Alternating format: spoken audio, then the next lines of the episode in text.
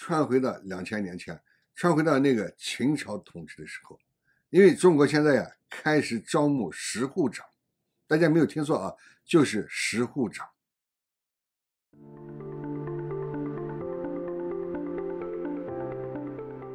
九月二十一日，一张某地社区推广十户长制度并公开征集人选的通告截图在网上流传。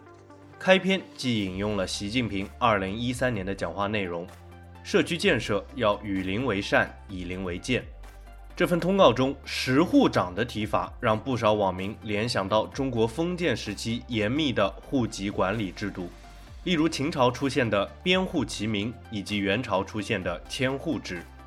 这一系列制度均有着株连、连坐之类的高压恐怖色彩。本期节目为历此存照，原以为是倒退到文革，没想到倒退到了秦朝的播客版。我们一起来关注十户长制度和中国加速倒退的政治环境，以及网友对此的反应。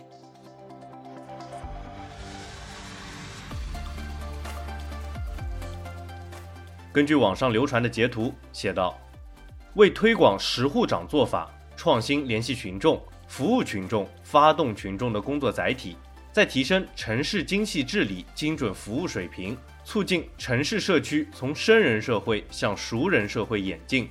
现面向全体居民公开征集十户长。征集要求：一、思想正直向上，身心健康；二、有较强协调沟通组织能力；三、热心公益，热心服务群众。自荐方式。个人自荐、居民推荐、组织推荐等多种方式征集人选。经查，这份征集令所属社区位于四川省自贡市贡井区。该片区自八月底便已试点社区十户长治理。四川日报旗下媒体曾对此有过报道。报道中提到了以下几个重点：十户长主要是由社区居民负责联系服务十户邻居。是连接社区党组织、楼栋长和居民的桥梁和纽带。各楼栋中由居住在此的机关企事业党员干部带头承担十户长的责任义务。十户长要构建联防联控、共治共享的工作格局，打通疫情防控静态管理状态下群众服务保障最后一米。一般按每十户居住户设置一名十户长。根据各村社区楼栋院落分布实际情况，一名十户长最多联系不超过二十户居住户。增加十户长作为群众自治单元，接受党组织指导。然而，有网友注意到，十户长并非自贡一地的基层治理制度首创。早在二零二一年十二月，有关十户长的报道就出现在了《昆明日报》上，甚至有网络截图显示。这一制度的实验或早至二零一九年，但新疆地区除外。根据昆明日报的新闻，当时已有一万三千六百五十一名楼栋长，三万零七百零七名十户长，他们主要负责收集居民信息和情况，并向上反馈。根据网上的截图，名为陈科云律师的微博用户，在二零一九年六月十四日就发微博称。臭名昭著的护长制又重出朝堂了。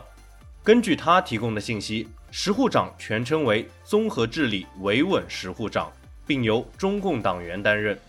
而在距离四川省自贡市不到五十公里的四川内江市，当地的疫情防控报道中也出现了十护长的画面。相关微博提到，十护长在宣传引导、卡口值守。风险人员排查等各项防控工作中发挥了积极的作用，为社区居民筑牢了疫情防控安全网。新闻宣传中，这些十户长的红马甲、红袖章显得格外耀眼，很难不让人产生联想。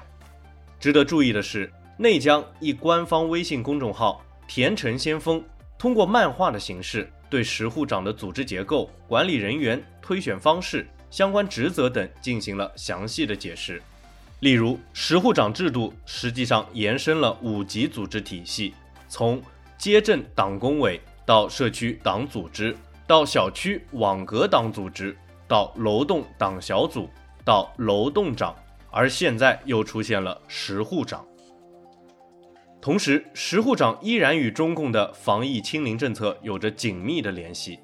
例如，漫画中就写道，十户长的职责一，常态化疫情防控，如防控政策宣传、返乡人员摸排、动员扫码报备；二，全域静态管理，如居民情绪安抚、居家隔离检测等。虽然十户长制度宣称是为推动居民自治、提高疫情防控力。和谐邻里关系等为目标设立，而它实际上更多的限制了公民的自由，以及强化了各级党组织的渗透。例如，他要求将社区干部、网格员、机关企事业单位干部职工在职或者退休、退役军人、党员作为优先人选。他也要求石户长完成返乡人员摸排、动员扫码报备。居家隔离检测等疫情防控监视工作，并要求建立石户群聊。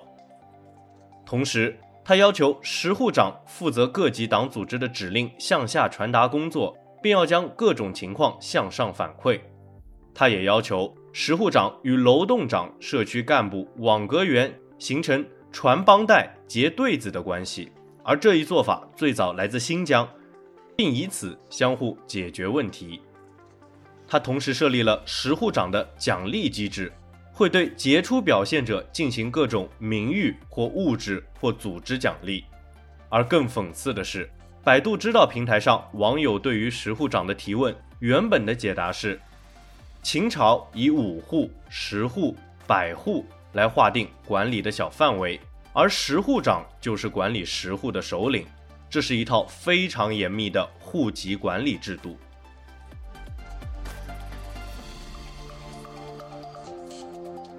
目前，十户长制度在网络上引起了大量网民的恶评。多数网民认为，他加强了对民众的监视和控制，是严重的历史倒退，已在学习亡国经验了。而大量网民同时也表达了自己的不满和对政府的担忧。不少网友将石户长制度的出现与封建王朝的高压环境联系在了一起。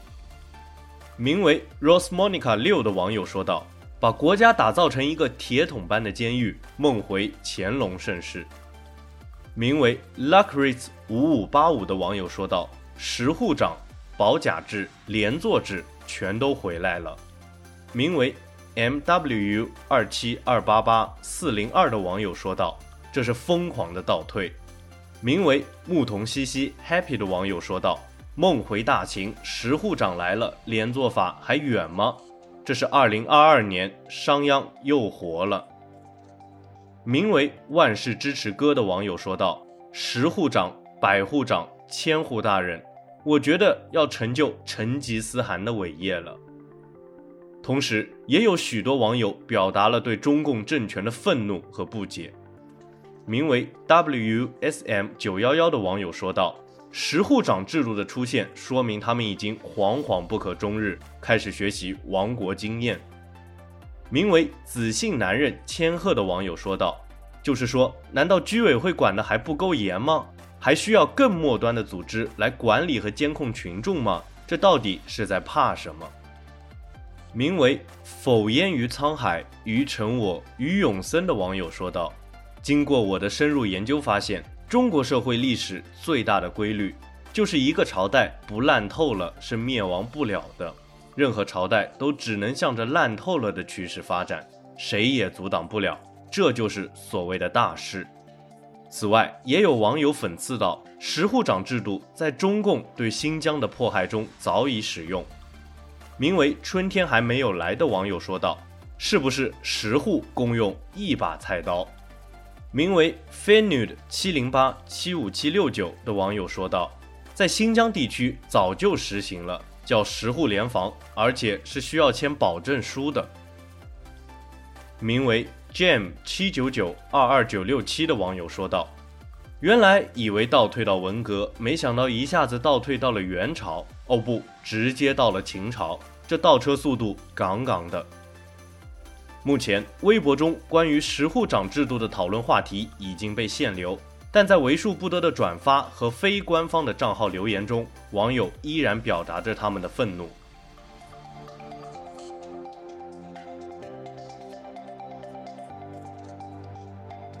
中国数字时代 cdt 致力于记录和传播中文互联网上被审查的信息以及人们与审查对抗的努力。欢迎大家通过电报 Telegram 平台项目投稿，为记录和对抗中国网络审查做出你的贡献。投稿地址请见本期播客的文字简介。阅读更多内容，请访问我们的网站 cdt.media。